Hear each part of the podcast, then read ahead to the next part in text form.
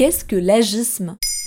Merci d'avoir posé la question. Partout, tout le temps, dans la pub, dans les fictions, les séries, à la télé, au cinéma, en littérature aussi, la femme est représentée jeune, avec la police, sans ride apparente. En revanche, la représentation des femmes de plus de 40 ans est quasi inexistante. En tout cas, pas pour le premier rôle. Discours de Jeanne Balibar lors de la cérémonie des Césars en 2021. En France, euh, les femmes de plus de 40 ans représentent 51% de la population et 8% des rôles.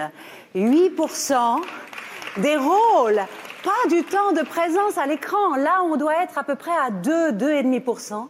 Ces derniers mois, plusieurs témoignages d'actrices qui se sentent jugées pour avoir pris de l'âge sont fait entendre. L'actrice Andy McDowell pense qu'il est peut-être difficile pour les femmes plus âgées de se sentir bien dans une société qui glorifie en permanence la jeunesse. De son côté, Sarah Jessica Parker a subi une vague de commentaires misogynes un mois avant la sortie de And Just Like That, la suite de Sex and the City. Elle a déclaré dans Vogue je sais à quoi je ressemble, je n'ai pas le choix. Que pourrais-je faire? Arrêter de vieillir? Disparaître? Selon un rapport de l'ONU, une personne sur trois estime avoir déjà été discriminée ou victime de préjugés à cause de son âge. En France, nous avons longtemps parlé de racisme anti-vieux ou de jeunisme. Le mot agisme a été créé pour désigner ces préjugés auxquels les personnes âgées sont confrontées. Il regroupe toutes les formes de discrimination, de ségrégation ou de mépris fondés sur l'âge. La société aurait-elle peur des personnes âgées? En tout cas, prendre de l'âge revient à enfiler une cape d'invisibilité pour disparaître des représentations que la société favorise. Mais comment enrichir notre collectif si on invisibilise une part importante de notre société? Comment s'identifier à des modèles à tout âge si on les représente pas?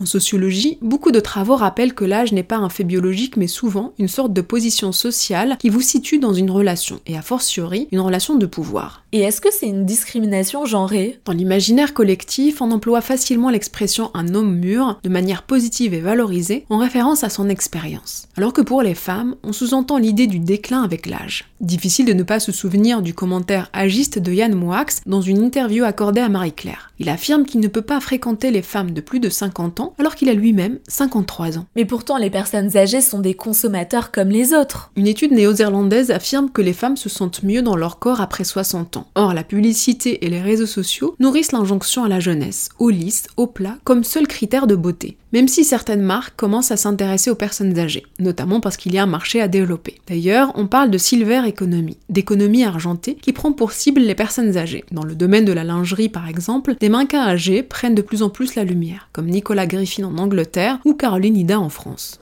Enfin, il serait intéressant de voir comment le petit âge subit aussi des injonctions et comment les enfants par leur âge sont en quelque sorte dominés par les adultes. Une autre forme d'agisme?